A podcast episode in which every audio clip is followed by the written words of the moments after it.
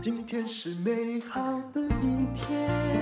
欢迎收听人生实用商学院。今天我要来讲打开心理学之门，这是我在中欧国际工商学院上心理学的老师彭凯平教授写的一篇文章，也是一本心理学概论呢的序里面，我觉得写得非常有意思哦。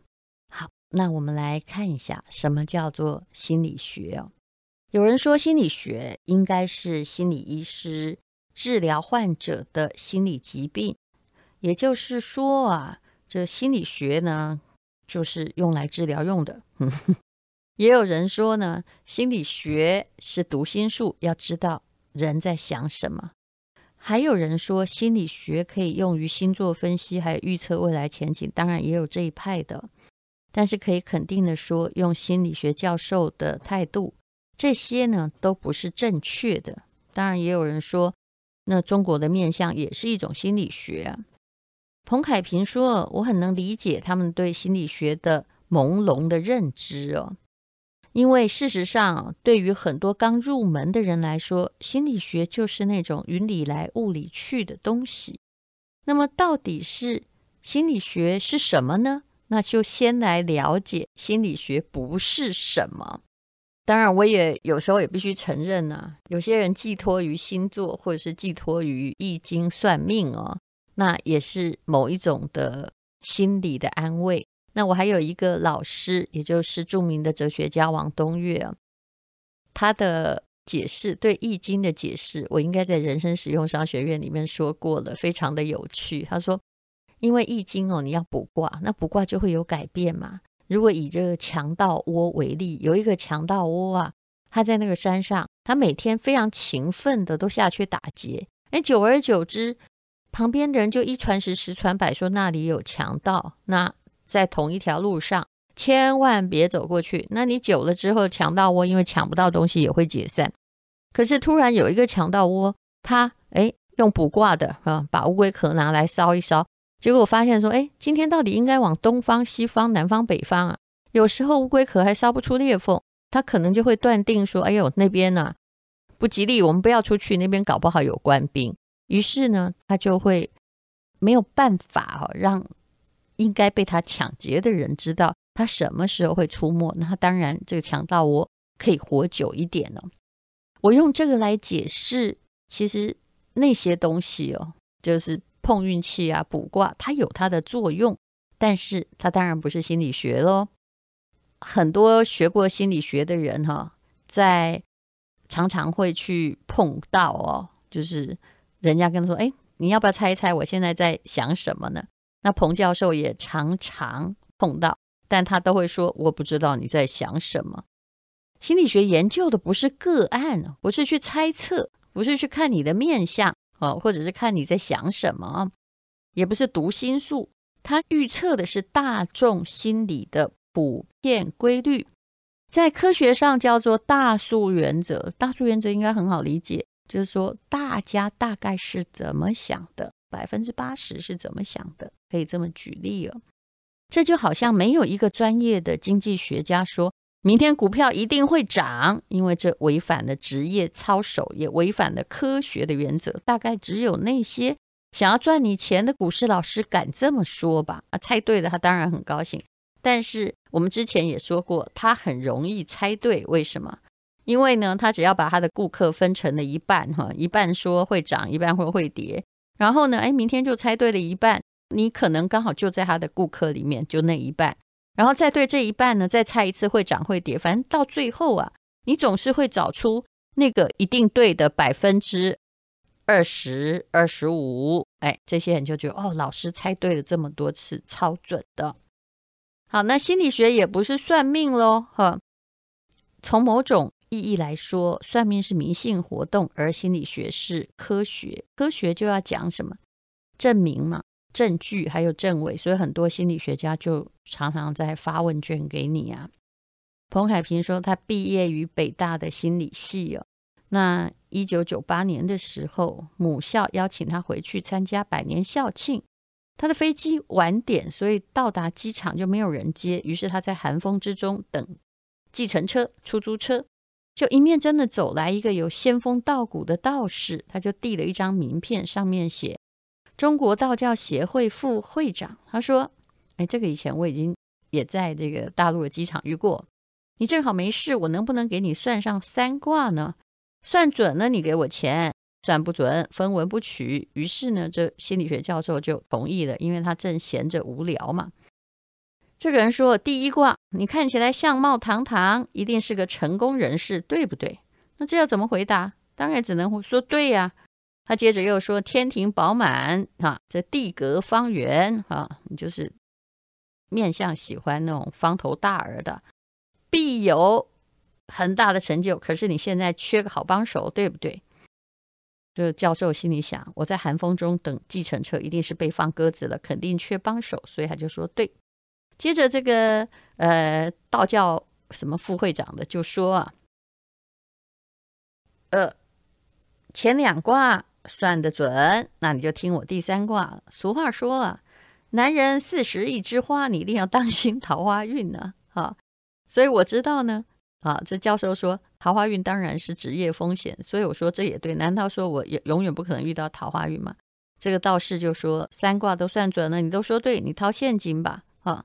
但是呢，这教授想一想说，科学的原则哈，我用科学对待玄学，那我也帮你算三卦吧，哦，于是呢，他就跟这个道士说，呃，你这三卦好像完全适用于所有从国际航班下来的男性哈。第一，这些人能搭乘国际航班在机场出现，难道不是成功人士？是不是？这道士说对。第二呢，说这些人都在等出租车，肯定缺帮手嘛，一定是不是被放鸽子的，没有人接待的，因为晚到了嘛，或者就是从国际飞过来的，不太可能有私家车接待，但现在是有的，现在你可以订 Uber 或者是什么滴滴打车之类的，所以等出租车，你在这里遇到我，我肯定需要有人帮忙嘛，才能等到车去到我要的地方，对不对？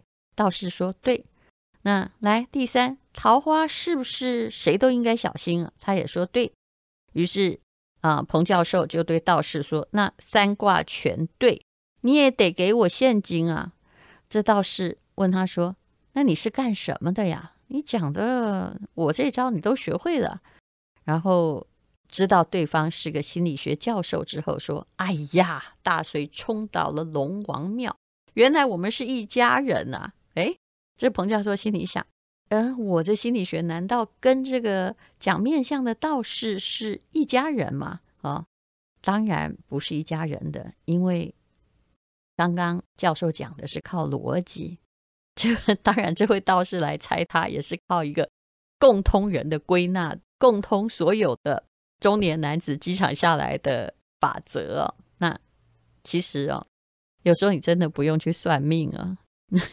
自己算一算，用逻辑来推论，你用什么方式去对应世界？你在什么地方出现，大概就可以算准你是什么样的人吧。好，心理学也不光是心理咨询，这怎么说呢？当然，这世界上有一种叫做心理咨询师，有困难的时候听听你的意见啊，也许。不能够完全帮你指点迷津，但是可以让你到乐色。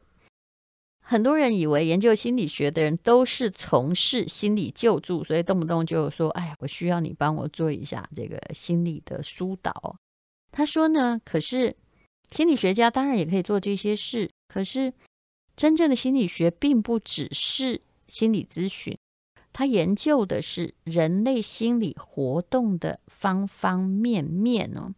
比如说，社会心理学研究的是个体和群体在社会相互作用中的心理还有行为发生的变化规律；认知心理学研究的是作为人类行为基础的心理活动啊，或者是你的认知过程、你的记忆、你的知觉、你的思维、你的语言；神经心理学研究的是你的心理活动，还有你的。啊，什么下视丘啊、杏仁核啊、大脑各个部位的关系。发展心理学研究的是行为和能力的变化，甚至包括你从一颗受精卵到死亡的阶段的课程。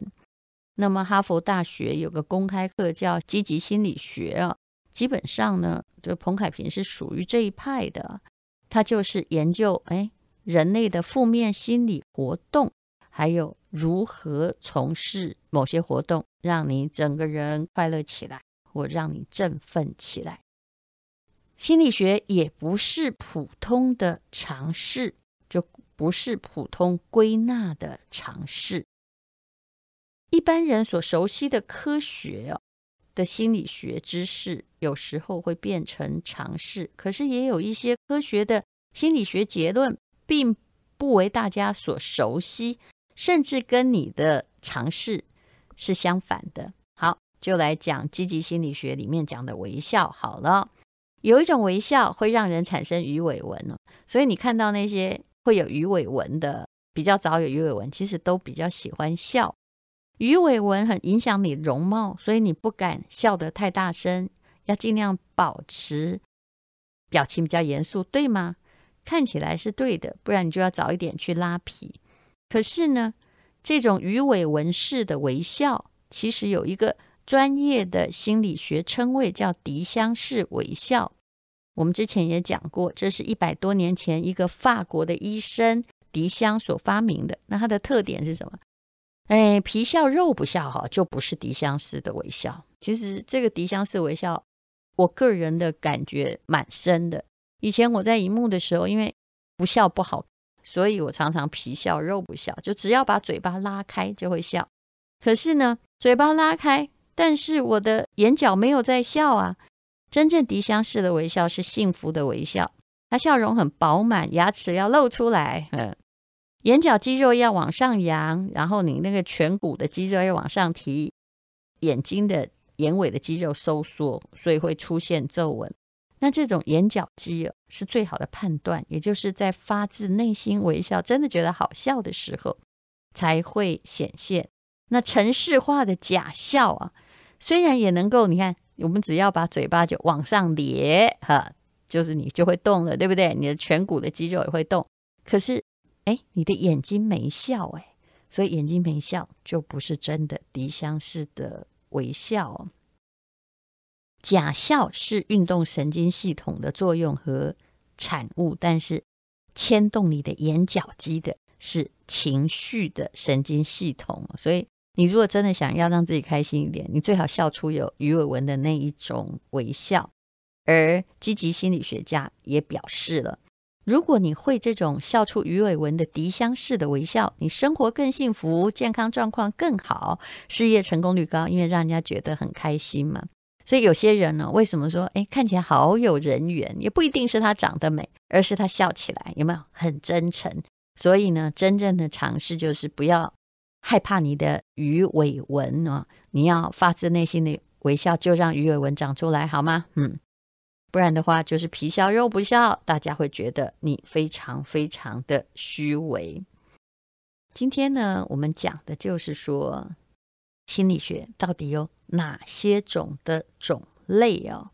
那我们常常去误会心理学。在这里还有一个例子，在二十世纪六零年代，有一个著名的心理学家叫做亚瑟·阿伦，做了一个有趣的研究，研究恋爱的人对视的时间有多久。结论出来之后呢，媒体报道说，恋爱的人对视的时间呢是要。更长一些，这种对心理学知识的简单描述，导致公众认为心理学研究的都是我们知道的东西，这不是废话吗？不不再恋爱的话，干嘛一直对视啊？如果你要知道那个中年夫妻感情好不好，你从他们不愿意对视，应该也可以看得出来。这听起来是常识，对不对？可是呢，事实上，就算是常识的东西。这位亚瑟阿伦的研究报告用了很多科学化的测量，并且用很多解释说为什么恋爱的人要凝视对方，会有什么样的心理反应，而且确实去测量这样的结果，还有相对哎他们嗯、呃、之间的关系的价值哦。那么这种观念呢，不是特例，它很普遍，有相当广泛的社会认同，以至于美国国会议员曾经公开建议，要把心理学中研究人类美好关系的问题，划归到哲学家、文学家、艺术家的研究领域，而不是只把他们当成科学问题而已。啊，最近也蛮有趣的，你应该知道呢。得到诺贝尔经济学奖的也是心理学家，他研究的就是行为经济学。这位呢，丹尼尔先生呢，丹尼尔·卡尔曼呢，他得到了二零零二年的诺贝尔经济学奖，到一直到现在，他还做了非常多的实验呢。那为什么他会得到经济学的学奖呢？这个奖呢，他就是。发现了一件事情哦，所以人家以后问你，这丹尼尔·卡尔曼为什么会用心理学家得到经济学奖呢？你就会说了，因为他发现人们习惯把对人的认识、对心理学的认识建立在自己的经验和直觉之上，而事实上呢，你的经验和直觉是不可靠的，可能就是一个噪音。哦，他那本书好大，有没有杂讯？好厚一本了，一直到现在还在做这样子的呃研究哦。其实讲的同样都是一回事，你并不是科学的，你的直觉基本上呢也并不一定准确。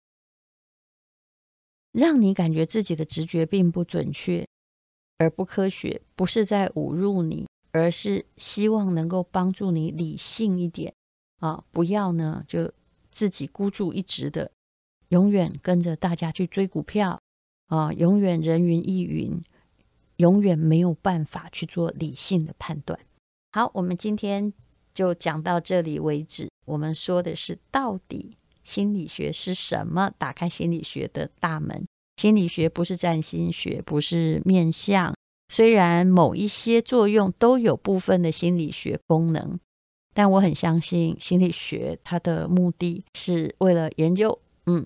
人类到底需要什么？你的美好人生需要什么？所以，我们有时候会来点心理学。商业行为里面也有很多心理学的预测。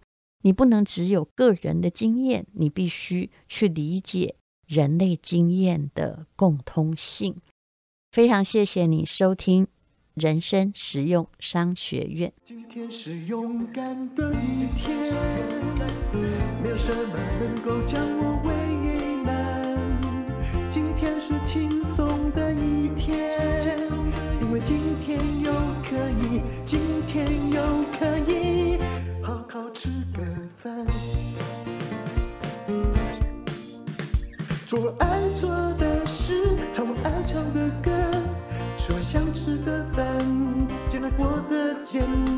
做我爱做的事，唱我爱唱的歌，吃我想吃的饭，尽量过得简单。尽量活得简单。Hello，大家好，这是广告。最近我跟蔡淇华老师，他是全台湾最会教作文的老师。如果他是第二的话，很难有人自称第一。他是一位英文老师，他也待过广告公司。最会教作文的意思就是，他教过的学生都是各大文学奖首奖的得主。就算很不会写，突然一点就通，也会写了。任何持续的成功都需要方法论。其实我是没有方法论，我就是喜欢写。但是蔡淇华会教你某一些套路。好了，我们现在有两个课程。第一个课程是好文案就是你的印钞机，从自媒体到电商，还有。你自己啊，要写任何的短文，要引人入胜，是有一些写作技巧。总共教你二十多种技巧，我也会教你七种，在写文案的时候避免大家犯的错误。那么这个课程的优惠价呢是二二八八元，原价是八千八。还有一个课程，如果你要临时抱佛脚，非常重要，也就是小孩不会写，可是一零八课纲还有各式各样的作文，作文的分量越来越重，怎么办？呢？叫做轻轻松松满级分，现在已经有将近三千个同学加入。如果你是要会考学测国考，现在啊就开始哈，就算。你现在复习了三堂课，我相信你考试的时候啊，有头有尾，知道怎么呼应，一定会有分，不会像大家一样，很多作文都干脆零分就出场了。那这个早鸟架呢是三五折，原价六千八，现在是二三八零啊。还有一个好消息是要告诉你啊，你要课程要收看，因为是在 PPA 台湾第一大平台，所以一定有品质保证，可以永久收看，也可以跟同学朋友一起看。当然，写作是蛮个人的事情。那么两堂课如果合购，也就是有人要参加考试，有人想写好文案的话，早鸟价格又有八八折的优惠。呃，原价呢，呃，当然看起来是一万多啦，但是只要四千出头就可以学好作文。我真的很希望啊，有人这样教我，否则其实我的作文也曾经给老师打过零分。为什么？因为写太多文不对题。好了，请看资讯栏的连结，请你赶快看一下连结，怎么样写好作文？对你而言，它一定是会让你无往不利的一个利器，甚至。文章写好，你就会更了解人情世理。